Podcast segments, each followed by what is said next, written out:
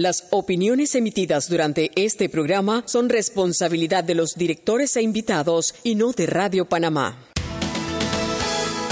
Las comidas sin sal y pimienta saben a nada. Bien, sucede lo mismo con la actualidad nacional. Usted tiene muchas noticias. Le invitamos a que la sazone con sal y pimienta. Con Mariela Ledesma y Annette Planels. La receta está lista y usted está invitado a la mesa. Sal y pimienta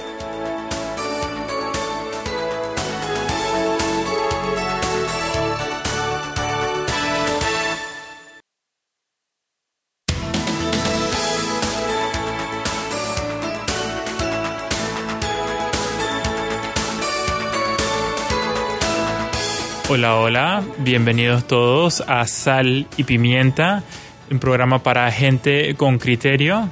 Ahora mismo sin sal, sin pimienta, sin las dueñas del programa. están, sí, sí, están muy ocupadas, así que eh, en vez estamos nosotros, los peques, eh, aquí tomando control del programa, siendo responsables, haciendo lo que compete. Eh, estamos en cabina hoy, yo, el Lord. Alfredo Berguido eh, y también está en cabina.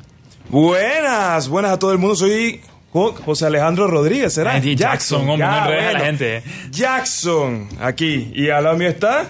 Beatriz. Y, por último. Marce. Bienvenida, Marce. Gracias. Hoy es un día importante. Hoy Jackson está de cumpleaños. Jackson, ¿cuánto, más viejo? ¿Cuántos años más viejo? 23. ¿Sabes cómo lo supe? ¿Cómo lo supiste? Porque me contó que hoy se puso acondicionador. Exacto. y me lo puse hasta la raíz. me dijo, hoy es un día especial. pero, ¿cómo así, Jackson? O sea, tú nada más te acondicionas el cabello, el cabello una vez al año. Dude, pero es que mira, ponerse acondicionador es algo duro. Yo llegué y hoy es mi cumpleaños, así que me puse acondicionador hasta más no poder. Error número uno, porque ya sé que no debo. pero, el, pero el cabello más sedoso. Ajá, más bonito, más pretty, más brilloso, pero bueno le aplastó, le aplastó el flow. Ajá, me aplastó el ah. flow. Ya, chombos de, de todos los radioescuchas, Logré zafarme de Mariela. Ah, Mariela no me dejaba entrar a la cabina. Para que sepa lo que se siente cuando lo avergüenzan a uno porque uno llega tarde. Ahí está. Oye, pero todos los peliduros de este país decidieron, porque hoy Gabo amaneció con la cosa de que él hoy se cortaba su flow. Hizo una ¿Se encuesta. Lo cortó? No, dice mami, para abajo flojé, dice, no me atrevo. El flow es muy 2019. pero quiero que sepas que dice que dice, mamá, mis amigos, la mitad dice que sí, la mitad que no, pero entonces yo le dejé 40 dólares y le dije, tumba ese pelo no debe ser fácil, pero como te cobren más de 40, 40 dólares te están trabando. Oh, que tú gritas. Ese es mañana la peluquería y el man saca un machete y que bueno. Una huida. Yo, iba a decir que si nada más es cuestión de, tumbarlo, no debe salirle más de, más de 10, Pero yo, le doy gracias a Dios que se haya echado para atrás, porque cuando me enseñó los cortes que quería, yo dije, bueno, este no una vaina bien fea, pero bueno. Y ahora llego y entonces el otro está con su flow aplastado también. Parece que el del, parece que el mes, te quieren eh, terminar el mes de febrero sin rulo esto, esta chombera de este país. Chugui, bueno, Chugui ya sabes lo que se siente cuando uno llega tarde por algo importante. Oye, la mujer me ha metido una zancadilla, me jaló por los brazos, no me dejaba entrar a la cabina. No nevero, diría el italiano. Voy a presentar una denuncia. dime que no te gustó, dime que no te gustó todo lo que te conté. Muy chinchosas. Porque es que el wishy puede más que cualquier coronavirus en este país. Ay, Dios mío. Yo, mira, yo le digo a ella, tengo un wishy de esto, y le digo, y tengo una cosa del coronavirus, y se suelta el wishy. la conozco. Oye, tenemos a la prensa y después vamos a hablar porque encima sobre mi cadáver hay que dar un chapó hoy, ¿no? Hoy hay que hacer un chapó poco común, quizás lo damos con la noticia de la prensa, pues. exactamente. Prensa.com, ¿quién allá y quién aquí? Hola, Dalia, ¿cómo están? Ay, Hola. te tienen de esclava. Hola, Enrique de Alguien se quedó Yo creo que regresa el lunes. Creo que regresa el lunes. ¿Crees? O sea... bueno, si no, tú avisa porque de Sal y Pimienta mandamos un SOS. Se busca a Henry. Se busca a Henry Cárdenas. ¿Vivo, o, muerto? mojado, pero... o borracho, lo que sea, pero que nos lo devuelvan. A ver, cuéntanos, pequeña, ¿qué tenemos para hoy? Bueno, eh, lo que hablaban ahí no les va a quedar de otra que dar su chapó. Eh, ya sabes a lo que nos referíamos, ¿verdad? El fallo que emitió la Corte Suprema de Justicia eh, que, que permite a las plataformas digitales de transporte volver a cobrar en efectivo debe ser cumplido. Así lo manifestó hoy el magistrado de la Corte Suprema de Justicia, José Ayú Prado. Eh, él dijo que la Corte ya emitió una decisión, esa decisión debe acatarse y estamos seguros que la Autoridad de Tránsito y el Transporte Terrestre eh, van a ponerse, junto con los usuarios del sistema, van a ponerse de acuerdo para acatar el fallo, dijo el magistrado. Eh, Me llamó la atención, eh, Dalia, una frase que usó. Dice, nosotros esperamos que esto no llegue a un desacato textual, sacado de los... De, ahí hay un mensaje detrás como diciendo, que no te metas con la corte. Para los que saben, óyeme a mí, para los que saben, cuando te está recordando eso, te está diciendo, si tú no cumples, hay desacato. Y de hecho, él, antes de decir eso, dice que la corte no puede perseguir de manera, ¿cómo, cómo se dice? Oficiosa un desacato. Esperemos que esto no llegue a un desacato. Si yo fuera las plataformas digitales, ¿qué haría yo con ese mensaje? Presento una solicitud de desacato de una vez. Claro, claro, porque la autoridad eh, de tránsito y transporte terrestre habían dicho que mantendrían la posición emitida en el comunicado que sacaron el pasado 21 de febrero eh, hasta que la Corte Suprema de Justicia se pronunciara sobre la aclaración de sentencia. Así que ya que la Corte se pronunció, queda ahí como en un 3 y 2 que... Claro, y como que en la justicia, yo por eso me gusta tanto la ingeniería, porque no hay tu tía, eso no es punto. Muy bien. En derecho las cosas son, depende de qué lado lo estés mirando, porque resulta que eh, sí, presentaron una aclaración de sentencia, pero los que presentaron la aclaración de sentencia no son parte del, del, del, del proceso. Entonces hay unos que te dicen que como no son parte del proceso, eso no procede, y otros te dicen que sí procede porque pues eh, cualquiera puede pedir una aclaración de sentencia. Lo cierto es que uno de los nueve magistrados, porque no estamos hablando del magistrado presidente de la Corte, que es Luis Ramón Fábrega, que debería ser el que saliera a decir esto, está diciendo, oye, hay un fallo, el Ejecutivo lo tiene que acatar, dentro de los términos, dijo algo así como los términos normales, pero que lo tiene que acatar. Claro. Sí, sí, no, Y, digo, y al final lo que queda sea, lo único que a mí me deja pensando es ojalá tuviéramos todos los fallos disponibles para poder verificar jurisprudencia y no tener que estar soñando con, con bueno, quién tiene la razón y que todos los abogados en Panamá estén dando sus posiciones, sino que nos podamos fijar en cómo ha decidido la Corte antes. Y para eso hay un proyecto. ¡Popularis! Sí, que de hecho creo que el martes es el lanzamiento. sí, es el martes. A la, la cuña gratis. Un respect para Mónica, Fred. Saludos a Moniquín Crespo, que la verdad que ha hecho... ¡Feliz cumpleaños! Gracias, negra, gracias. Oye, le, le vieras el flow aplastado hoy. Que la pases súper bien. Gracias, mi negra. Un abrazo. Un parece, abrazo. parece como una palmera cuando se te están cayendo las palmas, las pencas, sí. Qué mal. Pero está bonito porque él es lindo. Él es un negro delicioso, bello.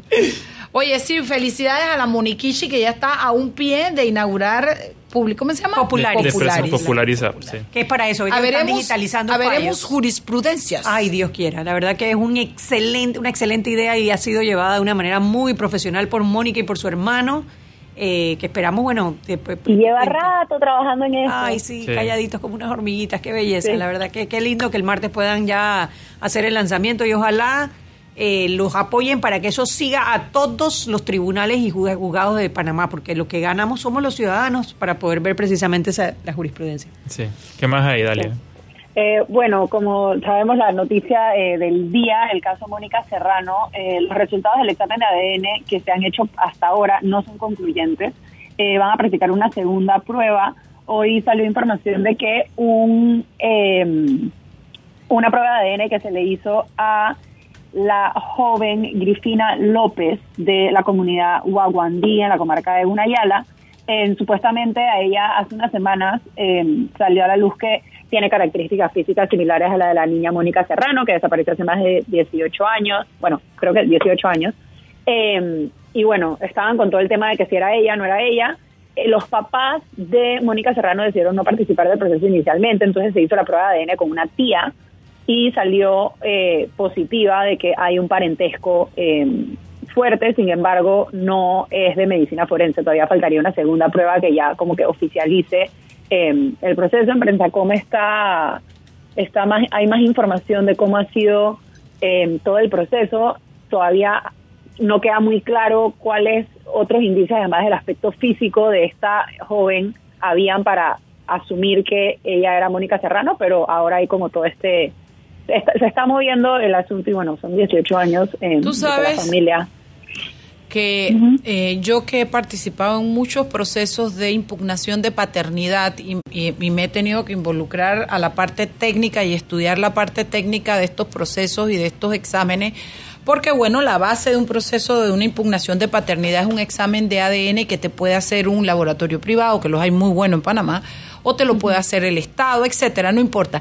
Cuando me dijeron que con un 25% que sí era que muy probable, yo dije qué raro, porque eh, cuando tú tienes una impugnación de paternidad, por ejemplo, yo recuerdo, dicen 90%, 90, eh, eh, y hay una anotación en el examen que te dice que definitivamente este es el hijo, o 90 y pico de incompatibilidad, lo que sea, te dice definitivamente este no es el hijo. O sea, hay una conclusión. Cuando tú me dices 25%, yo digo esto, yo, eso no puede ser tan concluyente como están diciendo los medios. Y me lo aguanté y me lo callé y no dije nada porque dije yo siempre de Mafalda levantando el dedito y diciéndole a la gente lo que está bien y lo que está mal.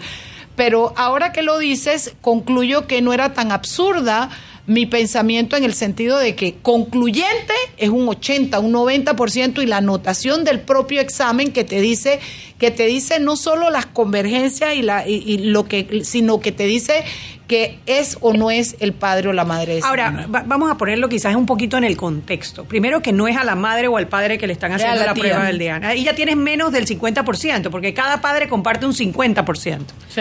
A ella le está saliendo un 25%. Estamos hablando de una niña que apareció en circunstancias cuestionables. En el otro lado del país, en Darie, un lugar que es una comunidad indígena, donde lo que hay son indígenas, que tienen rasgos indígenas en su, en su cara. Y ella no. Y ella, obviamente, cuando uno la ve, ella no tiene esos rasgos indígenas.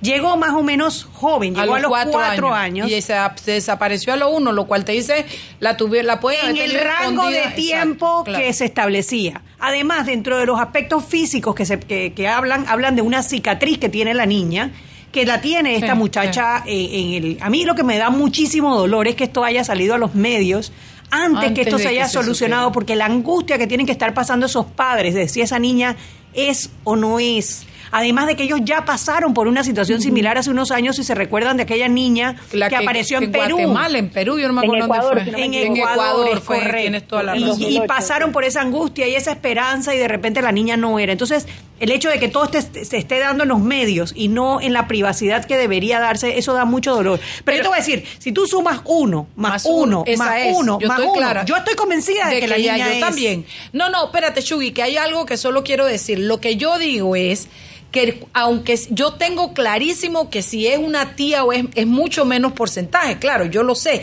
El punto es que no me parece que debió utilizarse la palabra de que... De, sí, claro, claro. o sea, valorarlo como que es muy contundente. No lo es. No para un juicio ahora. No para un Cuando tú sumas todas las pruebas que hay de que la niña parece serlo, mira... sabes que yo en el fondo de mi corazón y abajo de la tripa del intestino gordo delgado mío, yo tengo la certeza de que esa es la niña. Yo no... Y, lo, deseo de todo corazón. Eso no es lo que digo. Lo que digo es que tienen los medios tienen que aprender a usar las palabras porque contundente, concluyente y etcétera, etcétera, 25% no es, aunque me digas que va por la mano izquierda de la tía de la segunda, no, no, no, no, no, lo es. Oye, viendo las fotos de la muchachita, qué muchacha más linda, tiene una expresión tan dulce en su cara, ¿no? Y, sí tiene, o sea, cuando tú ves la foto y ves la foto de la niña, tiene rasgos muy parecidos a la niña. Pero bueno, ojalá Dios quiera que, esta, esta historia tenga al final un final feliz. Eh, y bueno, lo que hay que recordar también es cómo el Estado le ha fallado a la familia de Mónica Serrano porque esa investigación demoró muchísimo tiempo en iniciar. Eh, no se hizo con la, con la diligencia que tenía que haberse hecho y eso ha, sido un calvario para esta familia por 18 años o quién sabe, pues si no llega a ser la niña, si todavía eso siga más adelante. ¿no? Entonces nuestro, nuestro sentimiento, nuestro cariño, eh, está con los padres de esta niña, eh, Mónica Serrano, quien la perdieron pues de, muy chiquitica. Bueno, y fíjate que ahora no tiene sus papás que la criaron tampoco, así que sería una maravilla que pudiera tener otra familia. Otra familia, sí. Dalia, ¿qué tienes para mañana? A ver, ¿qué tengo para mañana? Eh, bueno, para mañana tenemos una nota de un estudio que hizo el Instituto de Gobierno Corporativo, que se actualizó a finales del 2019. Es un estudio sobre los niveles de aplicación de las normas de gobierno corporativo con cinco empresas estatales, ETESA, ENA, IRAN, Metro y Tocumen. Está bastante interesante la nota. em, habla de una de las conclusiones es que no se ha observado mayor avance en el cumplimiento de las buenas prácticas en la gestión de las empresas y tenemos un par de reacciones de distintos eh, abogados y personas de la materia sobre cómo el buen gobierno de las empresas estatales está directamente ligado a la calidad del servicio que ofrecen a los ciudadanos, así que hay un tema interesante ahí para ver. Qué ¿Y bueno ver que se hacen estudios en Panamá. ¿Habrá agua ah, Y tenemos también una nota de que el Irán dice que recojan agua para, para 48 horas. Son preventivos. hoy a medianoche se corta el agua eh, por mantenimiento de la potabilizadora, así que recojan agua desde ya. Bueno, ya lo saben. Gracias, doña Dalia Pichel. Es prensa.com, el lugar donde la Chugui Planage y la pimienta ledesma se mantienen informados. Recuerde 613155565, el WhatsApp donde Anet, cuando trabaja, lee los mensajes que ustedes mandan a cabina. Vámonos.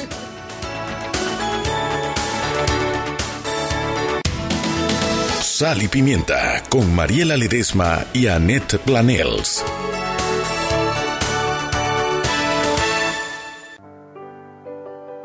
Siempre existe la inquietud de cuál es el mejor lugar para cuidar su patrimonio.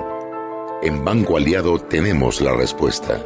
Presentamos el nuevo plazo fijo Legacy, porque creemos en el valor del ahorro, la conservación y rendimiento de su capital y el fortalecimiento de su patrimonio.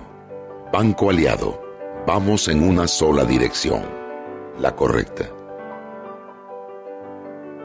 Recibe más con la nueva tarjeta Rey Bank. Ahorra 10% en tus compras todos los días en supermercados Rey, Romero, Mr. Precio y Metro Plus. Solicita la tuya en supermercados Rey o al 800-8777.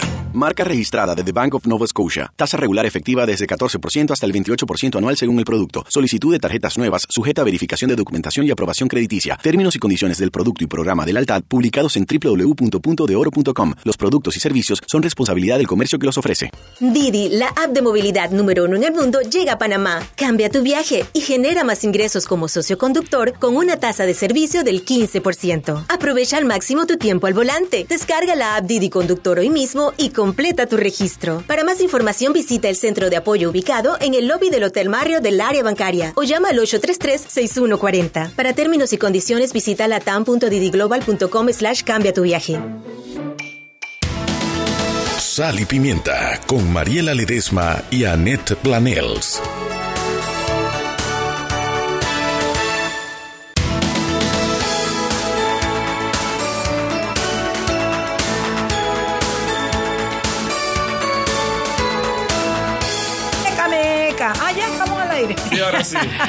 bueno, primero que nada, primero que todo, quiero darle las gracias a Bachi Sousaleno, que se parece que se mudó de emisora con nosotros y no te había reportado acá, Bachi. Sí, él, él igual que Irma aclaran que un 25% para los tíos es bastante. No, yo lo tengo claro. Yo, yo sé que, que, que, que, cuando es tío no va a ser la misma contundencia. Lo que digo es que los medios debemos utilizar no utilizar palabras tan, tan afirmantes, tan arraigadas, no sé cómo decirlo, porque cualquier cosa que falle en el camino, ¿cómo recogemos? Entonces, em, eh, eh, de por sí ya es una cosa que estemos ventilando esto en medios antes de tener el resultado. Y, otra es darle esperanzas y contundencia a un proceso que todavía está en veremos. Gracias, Bachi, gracias, Irma. Dos, Chugui, deja el celular y tienes que hacerlo conmigo. Chugui, esto es un trago que nos tenemos que tomar las dos, juntitas de la yo mano. Yo quería salir. Mariela, déjame meterme a mi celular. No, Chugui, digámoslo. Ay, no, Mariela. Uno, dos, tres. Chapo Ayú Prado.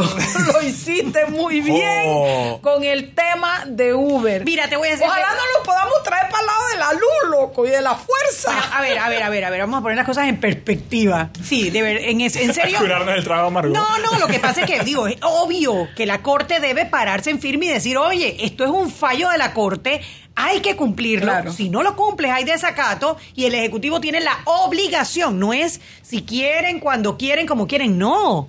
Tiene la obligación. Y el comunicado que sacó la TT es un claro ejemplo de desacato. o sea, que tocaría que la defensa agarre el mismo comunicado y lo, lleve, a la corte y diga, hey, pido un desacato. Mira, nada más tiene que sacar una fotocopia y ponerle solicitud de desacato y presentarlo en la corte y ya está, ya está sustentado. Ahora, dicho esto, claro. y ya sacado el trago amargo, tengo que decir una cosa, porque la corte simplemente cuando vino lo de Canatra a decir la aclaración del fallo les dijo, señores, ustedes no son parte y simplemente esto no va. O sea, ¿por qué tiene que salir a Ayu Prado a decir algo que, que es lo que tiene que decir y no lo dicen con su fallo y decir, señores, no? Existe una práctica en derecho que hay excepciones donde un juez no te puede decir que no te recibe. Hay una práctica que se llama que te lo reciban por insistencia, insistencia.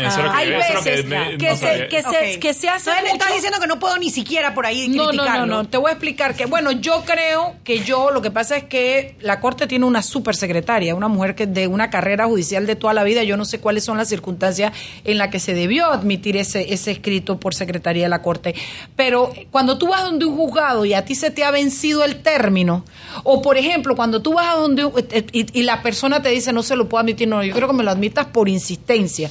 La gente procesalmente busca un pronunciamiento del fallo, que te digan que no, que te lo rechazan, para entonces apelarlo y traba el enredo, traba una litis paralela. Apelo, apelo, como dices También, tú. Pero, por ejemplo, también hay otra cosa. Nosotros se supone que los abogados no podemos decirle leña verde a los jueces. Entonces, cuando los secretarios tienen la posibilidad de decirte, usted aquí puso esto y esto y esto de un juez, yo no le puedo recibir porque aquí hay palabras ofensivas al juez. Hasta allá estamos, Chugui.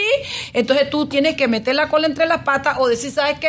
Recíbemelo por insistencia que yo asumo la responsabilidad de mis escritos. Y después viene el pronunciamiento y etcétera, etcétera.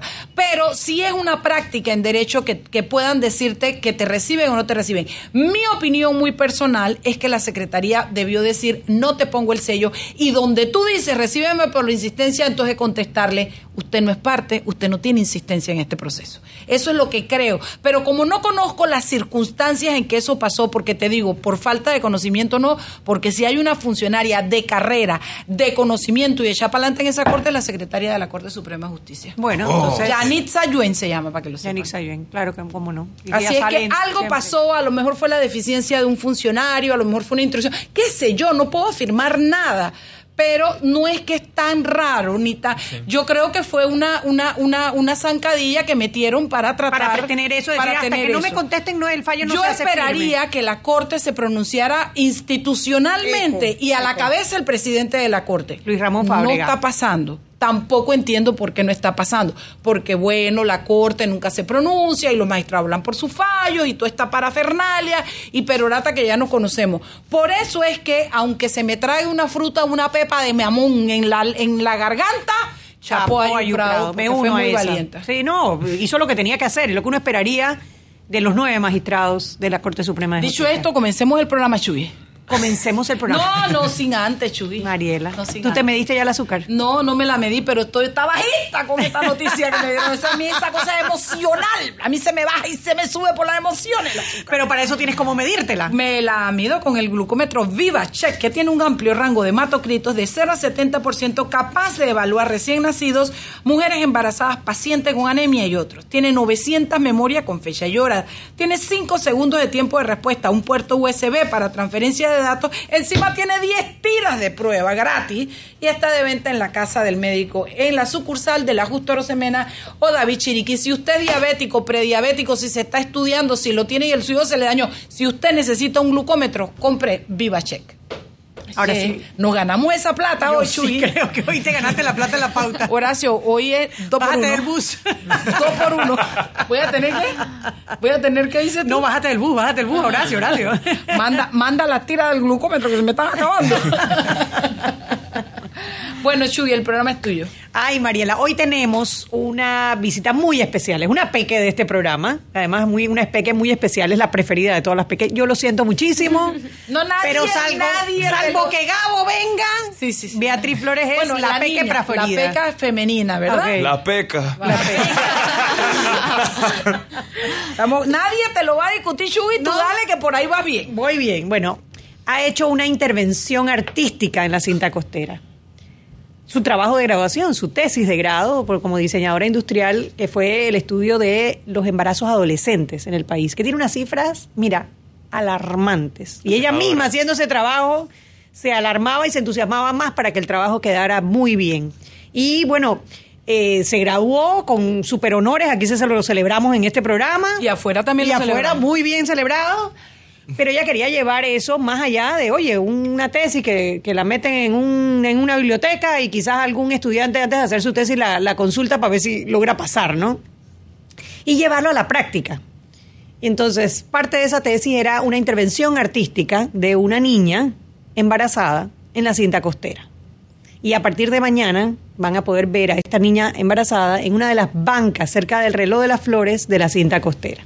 Pero eso viene acompañado con una campaña y por eso tenemos también a una invitada especial que trajo Beatriz Flores, que se llama Marce. Marce, Marce Contreras. Marce Contreras. Yo, yo no sé por qué puse en como en siete grupos puse Marce Herrera, pero es que todo se pega menos la hermosura. Todo se pega menos la Como a mí hermosura. se me olvida y yo cambio nombre, ahora ella decidió que es por mi culpa. Pero bueno, ya, ya.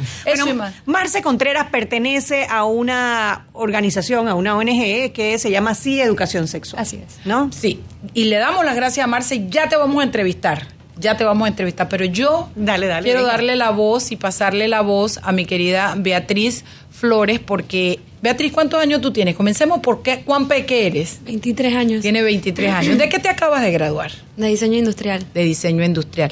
¿Cómo se come que en diseño industrial tú tengas que ver con los embarazos de las niñas y cómo terminamos con una muñeca rosada espectacular que es una escultura? No, la palabra no es escultura porque no se esculpe, pero es una estatua, puede ser, eh, eh, que va a ser una intervención pública en un parque de la cinta costera. ¿Cómo tú llegas a eso? Tienes tres minutos y, y corriendo. Bueno, usualmente siempre me salgo con la mía, empezando por ahí. Eso. Pero, Flores, ¿cuál es lo tuyo? pero, Empezó fuerte. pero usualmente la gente piensa que el diseño industrial solo se basa en productos y en cosas materiales, pero como está el, está el tiempo ahora de que todo se está desma- desmaterializando, un ejemplo es Uber, que, uno, que no posee carro en la empresa, otro ejemplo es eh, Netflix, que no posee DVDs, Eh, lo mismo pasa con el diseño, que se pasa de diseño a proyectos que sean eh, no materializados. Por lo tanto, utilizar el, el tema del embarazo adolescente es totalmente viable porque yo lo que diseñé no fue un producto como tal, sino una estrategia para concientizar, para mitigar eh, todo esto que se trata de la ignorancia al- alrededor de la salud sexual y además eh, eh, volver más accesible a los jóvenes todo este tema, toda esta educación. ¿Ese trabajo cuánto tiempo te tomó, Beatriz? Empecé en abril y terminé en septiembre. Y dentro de ese periodo, dentro de ese lapso, ¿qué fue lo que más te emocionó? Porque me imagino que para hacerlo debes haber investigado, debes haber buscado datos, debes haber con- tenido conciencia de situaciones, debes haber conocido realidades tristes y felices. ¿Qué fue lo que más te impactó de todo ese trabajo?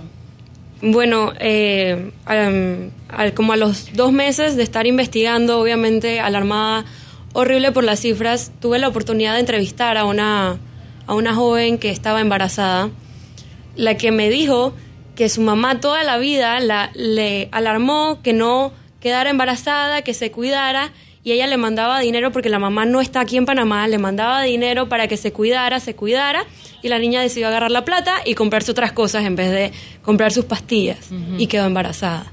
Entonces, como que la realidad de ver a una ¿Qué edad niña... tenía esa niña? 16. La realidad de ver a una niña a sus 16 años, además de que cuando yo hice servicio social a los 16 años, también me encontré una niña de mi edad teniendo su primer hijo, otra teniendo su segundo hijo Wow. en la comarca Nove Buglé. Eh, obviamente siempre ha sido como un tema que yo he tenido presente y bueno, eh, desde el inicio hasta el final estuve emocionada con el tema. Bueno, fíjate, yo quería esto porque al, al trabajo hay que darle un rostro y el rostro es el de Beatriz Flores, que es la persona que se está graduando y cualquiera hace una tesis, yo hice una que tenía que ver con el Tribunal de Guerra de allá de Tataján y Cucucacancán, por allá. Eh, otros, todos hacemos una tesis, pero no todo el mundo tiene esa posibilidad o ese compromiso de meterse a hacer una tesis que además constituya posteriormente una intervención artística para un efecto social. Y eso me parece importante eh, porque entre más los jóvenes y más el panameño y más cada ser humano se involucra con ese eh, valor que es la, la solidaridad, hay mil maneras de ser solidario y esta a mí me parece que es una. Le hemos puesto rostro, vamos al cambio, cuando regresamos seguimos con Beatriz, vamos con, con Marce. Con Marce que nos va a hablar y tenemos a dos peques aquí que van a ser los interventores en este programa. Vámonos al cambio. Sal y Pimienta con Mariela Ledesma y Annette Planels.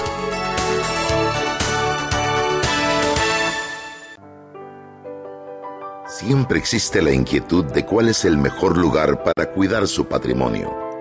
En Banco Aliado tenemos la respuesta. Presentamos el nuevo plazo fijo Legacy, porque creemos en el valor del ahorro, la conservación y rendimiento de su capital y el fortalecimiento de su patrimonio. Banco Aliado, vamos en una sola dirección, la correcta.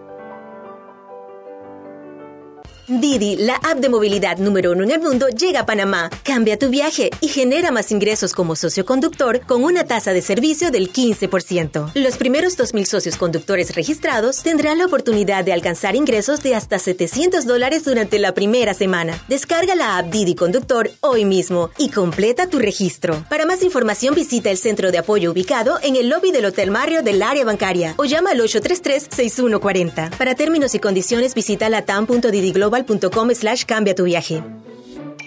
Joven, ayúdeme. Me dijeron que por aquí hay un lugar donde puede encontrar silla de rueda, andadera y eso. Casualmente vengo de ahí. La casa del médico es el lugar donde compro todo lo que necesito si de salud se trata. Y la gran mayoría de los médicos compramos ahí. Joven, ¿y cómo están los precios? Excelente, los precios justos y tienen también equipos para alquilar. La casa del médico, sillas de rueda de todo tipo y tamaño, andaderas, muletas, camas hospitalarias y todo lo que necesita el profesional de la salud para beneficio del paciente. Ubicados en Panamá, calle Justo Orsemena y en Chiriquí, Plaza Luar, local 1 a un costado del Hotel Ciudad de David, la casa del médico. Contáctanos al 207-6300 en Panamá o al 787-0028 en David y síguenos en nuestras redes sociales de Instagram y Facebook.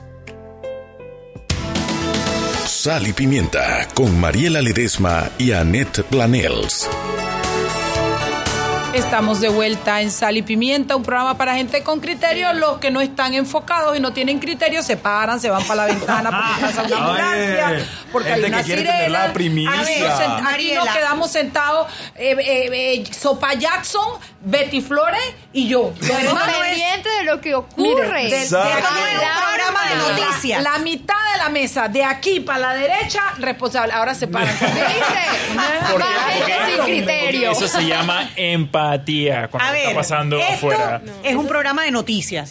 Con Y es- criterio. Y hay, y hay noticias que hay que darlas. Y había un camión de bomberos haciendo mucho escándalo en la vía España y había que asomarse para ver si era algo importante. ¿Hay alguna Marce, noticia? ¿tú coincides? Por supuesto. ¿Alguna noticia? ¿Alguna está noticia? aprendiendo Bueno, que está en pasando en ser. estos momentos un camión de bomberos por la vía España Puede frente a ser Radio Panamá. el Eviten la de vía. al lado y no lo sabemos. También puede ser. Ah. tiene- sí, sí, sí. En Yo algún quiero lugar hay una qué hacen urgencia. con esta información ahora, o sea, No, cómo ayudan no, al el problema. Resto, del- el, el resto del Eviten la programa, vía. Aquí uno va a terminar tirándose del piso no, la- 17 por miedo a que haya La, la noticia es que podemos estar seguros que el benemérito Cuerpo de Bomberos Nos está yendo a cuida. atender una emergencia en algún pan aparte de la ciudad. Respect para esos Muy manes. bien, muy bien. Bueno, yo además de todo voy a quiero hablar con Marce, eh, pero quería preguntarte en qué de que le describas a las personas, Beatriz, en qué consiste la intervención artística, qué es lo que va a pasar, qué es lo que va a poder ver y qué es lo que tú esperas eh, que causen las personas. Chao, John, ¿qué es lo que tú esperas que causen las personas cuando se topen con esta muñeca que además de- tiene un color espectacular? Bueno, eh, esta escultura es una, una niña sentada en una banca en el reloj de las flores. Es rosada. Pero de un rosado pastilla que no te Es puedo un explicar. rosado así, fuerte. y además mide dos metros de altura. Claro. Esto se inspira en la metáfora del elefante rosado de la habitación, que es esta verdad evidente que nadie quiere comentar por no sentirse incómodo. Entonces, lo mismo pasa con el embarazo adolescente en Panamá, que la gente no lo menciona o solo le hacen chistes, le toman fotos a las niñas cuando están uniformadas con su, con su panza. Entonces, eh, solo, solo cae en el chiste, no cae en discusiones, no cae en, en vamos a, a promover leyes, vamos a hacer actividades que ayuden a que menos niñas queden embarazadas, porque no entienden que cuando la niña queda embarazada, prácticamente perdió el resto de su infancia. Entonces, eh, de eso se trata la escultura. ¿Cada cuánto una, una adolescente queda embarazada en Panamá? Cada 51 minutos según el... La O sea, cuando, ter- cuando Ajá. terminemos este programa, va a haber una Otra. muchacha embarazada. Otra muchacha embarazada. Otra. Otra. Eso es del 2018. Hay que destacar. estás loca. Hay que- Cuenta todo. Marce, Marce, nombre y apellido, número de cédula, dirección. Por lo menos Bueno, las primeras dos. Yo soy Marce Contreras, soy miembro de la Junta Directiva de la Organización Educación Sexual y Derechos Humanos. Empezamos como una causa eh, haciendo un taller de educación sexual con diferentes organismos. En ese momento invitamos a PLAFA, a EMPA, que es la Asociación de Endometriosis, a diferentes psicólogos y empezamos haciendo un taller básico de eh, embarazo en adolescentes, enfermedades de transmisión sexual, planificación familiar, que son los métodos anticonceptivos, y la parte psicológica o emocional, que es la autoestima, autoimagen, autocuidado. Y a raíz de ahí, pues nos llevamos la sorpresa de que muchas personas se interesaron en el taller, nosotros lo hicimos con donación y después dijimos, bueno, realmente esto es un problema grande y se debe llevar de forma gratuita. Ahí empezamos a trabajar, ahora somos cinco personas que estamos en esta organización, ya pasamos la primera resolución, estamos terminando ya este, para estar legalmente constituidos. En esta parte de los miembros es un médico, eh, panameño, neurocirujano, residente, que es el que nos ayuda con todo el programa de buscar a los médicos y de, obviamente, que participen en nuestros talleres. Están dos abogadas que son de ahí Atencio Consultores, Saikeli Echeverría y Liliana Atencio, que es la parte legal y de derechos humanos. Eh, ellos se, se encargan de esa parte, eh, la tesorera y yo. Bueno, fíjate, eh, ayer tuvimos aquí, Anet trajo, la productora de este programa, Anet Planet, trajo a la gente, ¿cómo se llama el grupo ese? Eh, la, la, la, la, Capadeso. Capadeso, que es como esta organización que aglutina, que acoge a todas y cada una de las ONG de Panamá y ha creado una organización, una superorganización para poder representar y optimizar, etcétera, ¿no?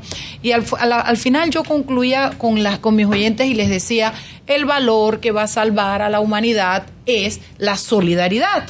Y solo requiere que usted y tres personas más, cinco personas más busquen una obra y digan por aquí esto es lo que a mí me pega, esto me da en la boca el estómago, yo quiero trabajar por esto y es exactamente lo que tú acabas de escribir. Cinco personas decidieron que algo hay que hacer con el tema del trabajo de las niñas adolescentes embarazadas y sin recursos, sin personería jurídica, sin mucho conocimiento individual, Y.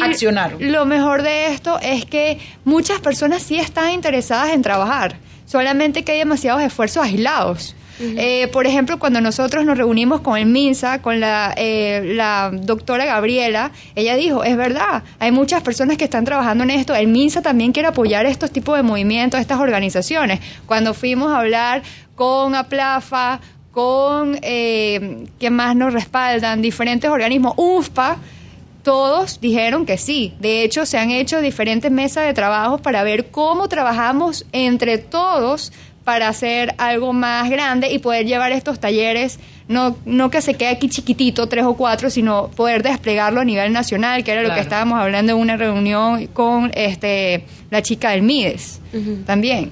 Sí, a ver, tengo una pregunta, porque me estás diciendo que hay todos estos grupos, tanto eh, como ustedes, que son gente privada que se organizó para, para eh, llenar este vacío, pero también instituciones, Sí. eh, tanto nacionales como internacionales, porque creo que UNFPA es de las Naciones Sí, Unidas, ¿correcto? Naciones Unidas. O sea, que hay un pocotón de gente que todos reconocen que esto es una necesidad, eh, que todos quieren ir y apoyar y, y trabajar al cosa. ¿Cuáles son los obstáculos? ¿Por qué no se está pudiendo hacer entonces? Eh, bueno, los obstáculos son grupos eh, religiosos, también el Ministerio de Educación, porque parte de los programas que se tienen que dar en la escuela lo tienen que ser este, aceptados por el Ministerio de Educación.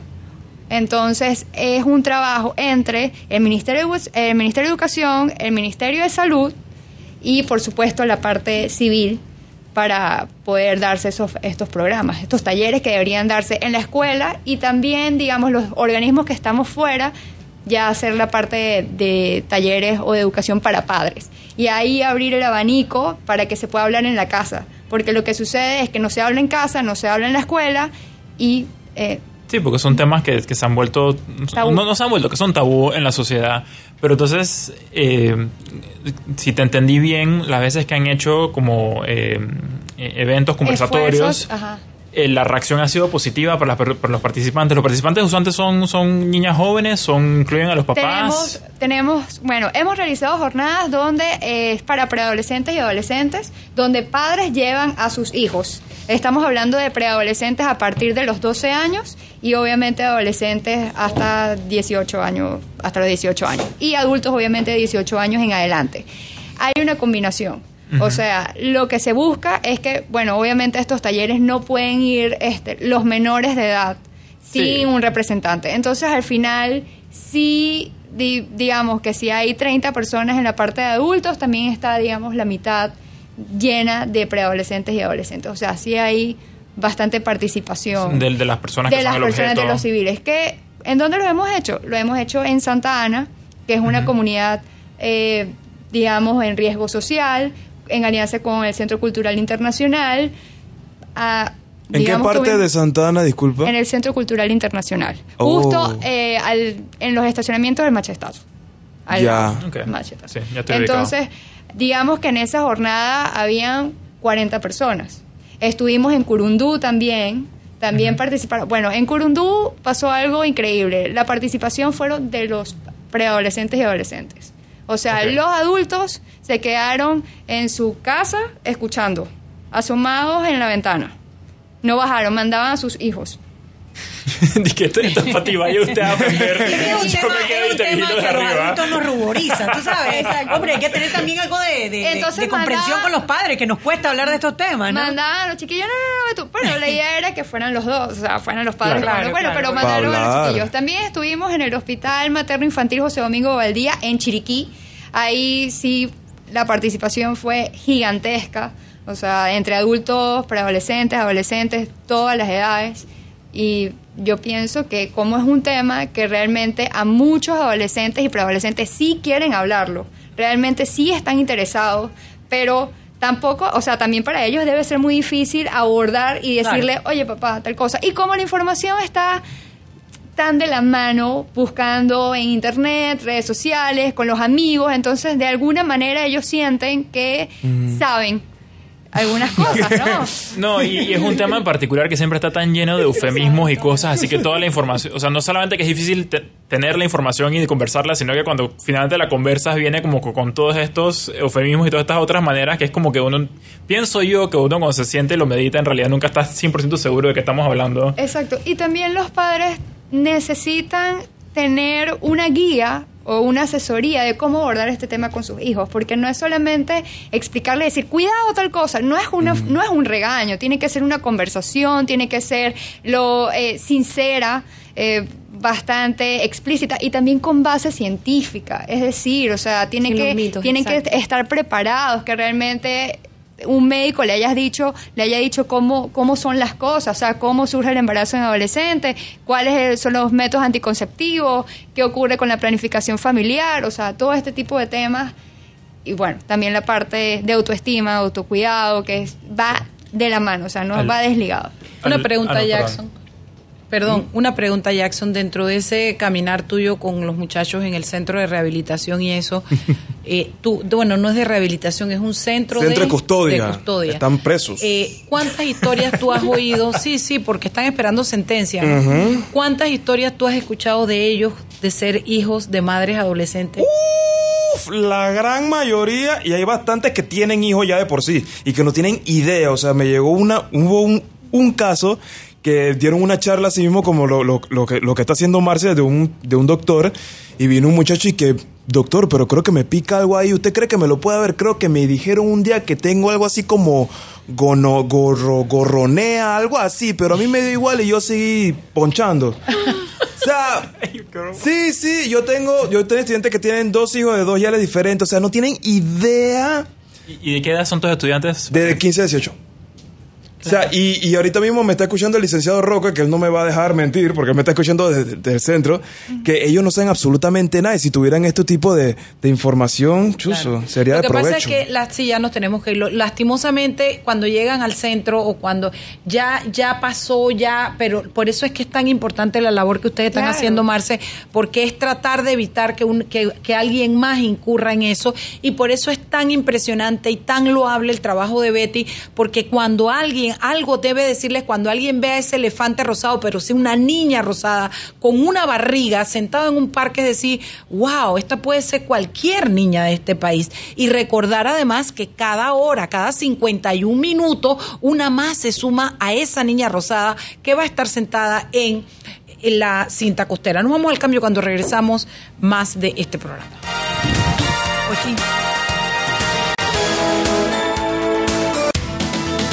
Sal y Pimienta con Mariela Ledesma y Annette Planels. Disfruta estos carnavales con Relojín. Por la compra de 50 balboas o más, llévate un mini cooler a solo 1.87. Las mejores marcas, el mayor surtido a los mejores precios. Solo en Relojín. Promoción válida del 16 al 29 de febrero del 2020 o hasta agotar existencias. Lo que ocurra primero. 500 mini coolers disponibles. Didi, la app de movilidad número uno en el mundo, llega a Panamá. Cambia tu viaje y genera más ingresos como socio conductor con una tasa de servicio del 15%. Aprovecha al máximo tu tiempo al volante. Descarga la app Didi Conductor hoy mismo y completa tu registro. Para más información visita el centro de apoyo ubicado en el lobby del Hotel Mario del área bancaria o llama al 833-6140. Para términos y condiciones visita latam.didiglobal.com slash cambia tu viaje. Sal y Pimienta con Mariela Ledesma y Annette Planels.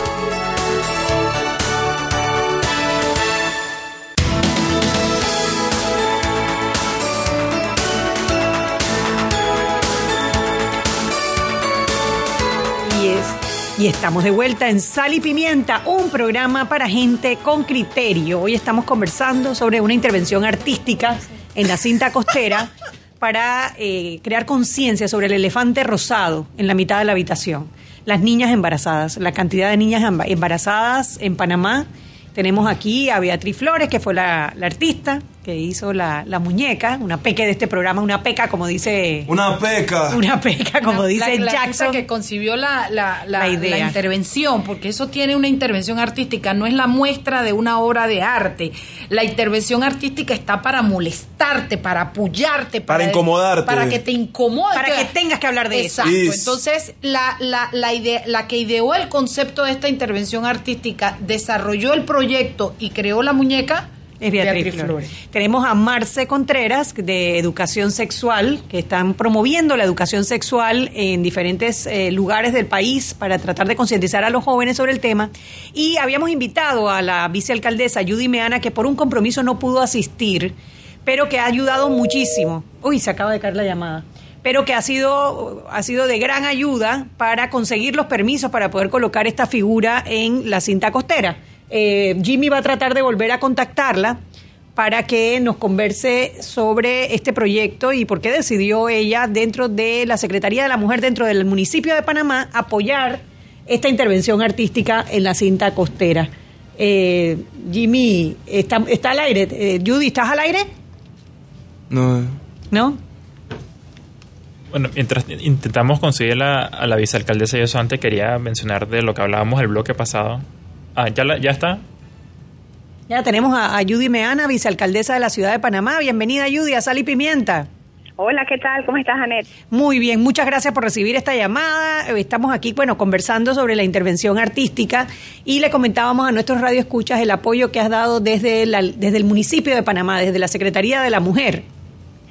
Sí, de la Oficina de la Mujer. Para nosotros, bueno, primero, las gracias a Beatriz por, por acercarse y, y como joven, no, no solo por la parte artística, sino lo importante de ver que la juventud está preocupada de este tema y que ella a través de, de esta intervención que va a hacer, pues nos va a poner a todos a debatir y, y fijarnos eh, en qué estamos haciendo, porque es un tema que por lo general eh, sale como esporádicamente y es un tema que como ella lo pone en la intervención es diario, o sea que cada día tengamos estas cifras de niñas embarazadas, realmente tenemos que ya hacer un alto y, y ver la urgencia de ponernos a, a, a, tomar medidas.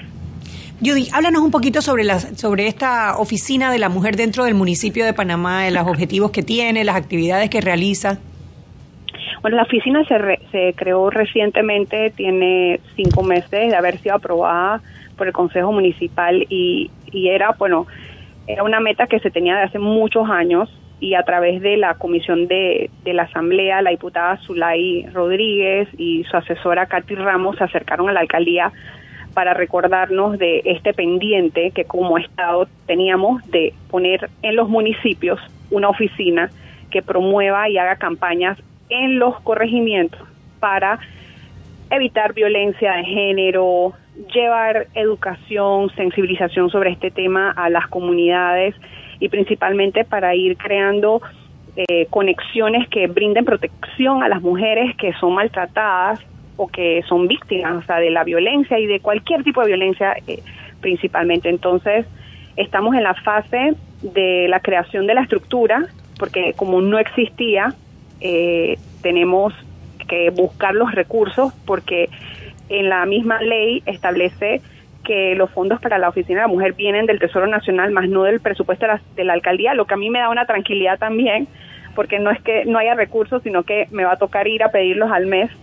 Y, bueno, estamos bien enfocados en eso, en que hay que poner en marcha esta oficina y sobre todo ir estableciendo las conexiones en los corregimientos para que las mujeres se sientan más seguras, que eso es lo que estamos fallando en Panamá.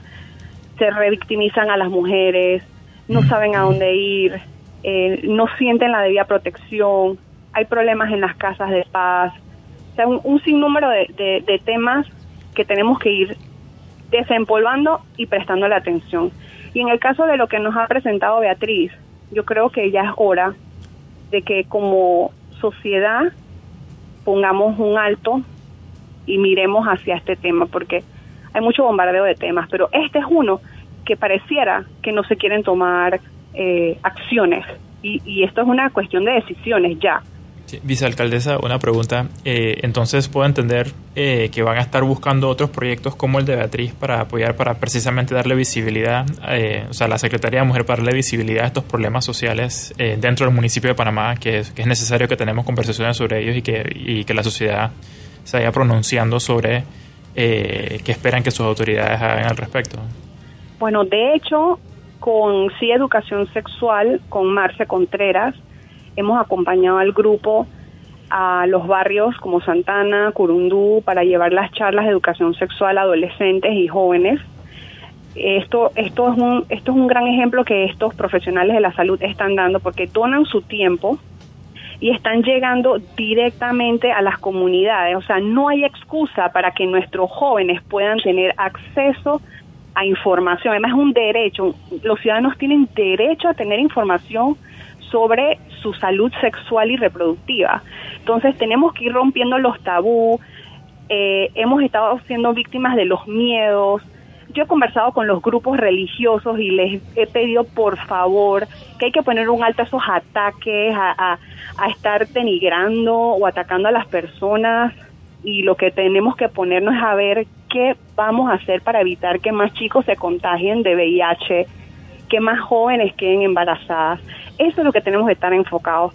Buscar la manera de decirlo, la, buscar la manera de hacer atractivo para los jóvenes comprender qué, qué responsabilidades ellos deben tener a la hora de, eh, de tener una situación en la que puedan tener relaciones sexuales y hablarles claro según su edad. Mira, eh, en el caso de las guías de educación sexual que nunca se pudieron poner finalmente van a entrar en una parte experimental gracias a que el Ministerio de Educación va a escoger algunas escuelas para ponerlo ya en práctica y que podamos finalmente tener el tema de educación sexual en las escuelas. Pero ¿por qué tenemos que esperar hasta que eso suceda y por qué no llevar a las comunidades la información? Y eso es lo que están haciendo grupos independientes, profesionales, psicólogos, abogadas, expertos en en temas hasta de tecnología, porque hay una realidad de que también nuestros jóvenes están siendo bombardeados por redes sociales, eh, videos, información que a veces no es cierta, y estos expertos ponen su tiempo para ir. Entonces la alcaldía, ¿qué puede darles? La apertura a las juntas comunales para buscar los locales, las sillas, los proyectores, el micrófono, el sonido, o sea, no hay excusa, no es una cuestión de que si hay fondo o no hay fondo, hay los recursos para poder tomar acciones. Muchas gracias, Judy. Gracias por aceptar esta llamada y gracias por el apoyo que le ha dado a este proyecto desde la eh, Oficina de la Mujer en, el municipio de Panamá. Gracias, gracias.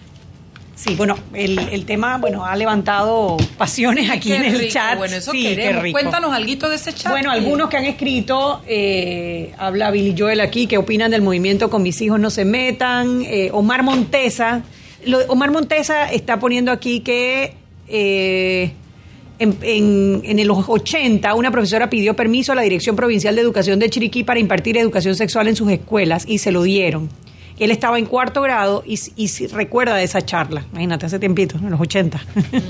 de igual manera, todos los años hacía charlas de parte de la Universidad de Panamá sobre el tema. El problema que veo es que se ha dejado el tema de lado por mucho tiempo y las barras culturales como las que se dan en las comarcas se han afianzado, barreras culturales.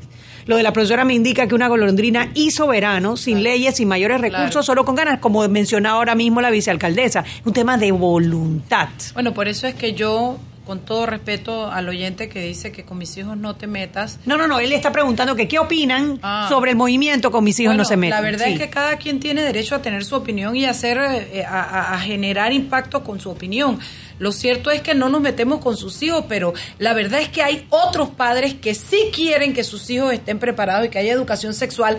Y eso es lo que veo que estás haciendo. Eh, ya le trabé Marce, Marce. Marce. Yo le trabé Merce, así que se jodió de no aquí importa, para está bien. Está Marce bien. Contreras con este grupo de personas y ojalá más gente lo haga porque van a tener clientes por saco allá afuera de papá y chicos que sí quieren tener educación sexual. Sí, no, yo, yo creo que la, yo rescato algo que dijo la alcaldesa que creo que es la manera correcta de verlo. Los, los niños de Panamá tienen un derecho constitucional garantizado a educarse. Sí, sí. Entonces, al final del día, es tener acceso a esa información, es, tener, es cumplir con esa garantía que en realidad ese es un vacío que debería estar llenando el Estado. Pero bueno, a falta de que de problemas institucionales, por lo menos alguien está eh, llegando a llenar ese vacío y presentando la información para que las personas se eduquen y con esa educación puedan tomar las decisiones eh, que quieran tomar en su vida. Y qué bueno que dentro de la alcaldía del municipio de Panamá hay este espacio, por lo menos que tenga claro este concepto y que pueda promover eso mismo, ¿no? Charlas, eh, intervenciones artísticas, discusiones, debates, foros, claro. foros sobre publicaciones este tema. Eh, literarias, eh, películas, eh, videos, etcétera. Tenemos dos minutos de programa. Marce, un minuto para que te despidas diciendo qué, qué sigue y cuál es, y qué esperas de nuestros oyentes. Y después un minuto para que Beatriz me diga cómo se queda con eso de cuántas niñas va a impactar su muñeca. Bueno, la invitación a todas las personas que nos están escuchando es que asistan a nuestros talleres que son gratuitos, lo estamos anunciando por las redes sociales, siempre decimos que es de calidad, gratuitos, con base científica, impartidos por médicos. Eh, ahorita tenemos un cronograma anual con el Centro Cultural Internacional donde tenemos, abordamos diferentes temas una vez al mes. Ahí pueden ir. También vamos a estar pronto en diferentes barriadas como eh, Boca la Caja y Carrasquilla. También vamos a estar, eh, ya tenemos un cronograma también anual en Chiriquí, en el Hospital Materno eh, José Domingo Infantil y en el Hospital Materno Infantil José José Domingo de Valdía. Valdía. Gracias. Bueno, ¿Cómo- soy la única cómo que lo cambia busco? los números. ¿Cómo los busco? ¿Arroba qué? Arroba sí educación sexual. Ahí vamos a estar anunciando todos nuestros talleres y que Marce, participen. compromiso con este programa. Si tú me mandas una vez a la semana, los viernes, que es de Peque, tu, tu, o una vez al mes, tu calendario, aquí le decimos a la gente de la barriada, les advertimos de dónde se tienen que ir a matricular. Perfecto. Eh, Be- Beatriz, tu conclusión, ¿eres consciente de que vas a tocar vidas? ¿Cómo te sientes? ¿Qué sigue para ti después de esto? Pues eh, la muñeca nació como una preocupación. Ahorita mismo eh, no tengo idea cuánta gente va a llegar a tocar, eh, cuántas personas pueden ofenderse, pueden, eh, pueden o ofenderse o sentirse eh, involucrados con este tema y querer hacer algo al respecto. Sinceramente, cualquier reacción para mí es bienvenida porque es una, porque lo único que yo quiero con esta muñeca es que se inicie la conversación. Qué belleza. 15 segundos cada uno de ustedes, un mensaje. Ah, bueno, antes de cerrar el programa, el único otro mensaje es que cuando estaba hablando con Marce en el, en el tercer bloque, era eh, que obviamente las personas que tienen la información la quieren dar y las personas que necesitan recibir la información la quieren recibir. Así que yo invito a las autoridades que están siendo un obstáculo que dejen de ser obstáculos y se vuelvan facilitadores. Excelente. Respect para las mujeres en Panamá, Fren. Mira a Marce, mira a Beatriz, mira lo, lo que están haciendo. Por fin hay paridad de género en este programa. Hay cuatro mujeres y dos hombres. Muy Hay- bien. hay imparidad. Hay imparidad, pero de la buena. Bueno, ya algo ajá. más. Educación es prevención. Así que eso es lo que estamos buscando. Yo quiero dar un paréntesis solo para agradecer a todas las personas que han creído en este proyecto, desde los que se enteraron ayer hasta los que llevan meses sabiendo, porque sin ellos no habría sido posible. Bueno, nos quedamos con el juego. Venga, nos vemos el lunes. Chao, chao. Chao. Hemos presentado Sal y Pimienta con Mariela Ledesma y Annette Planels. Sal y Pimienta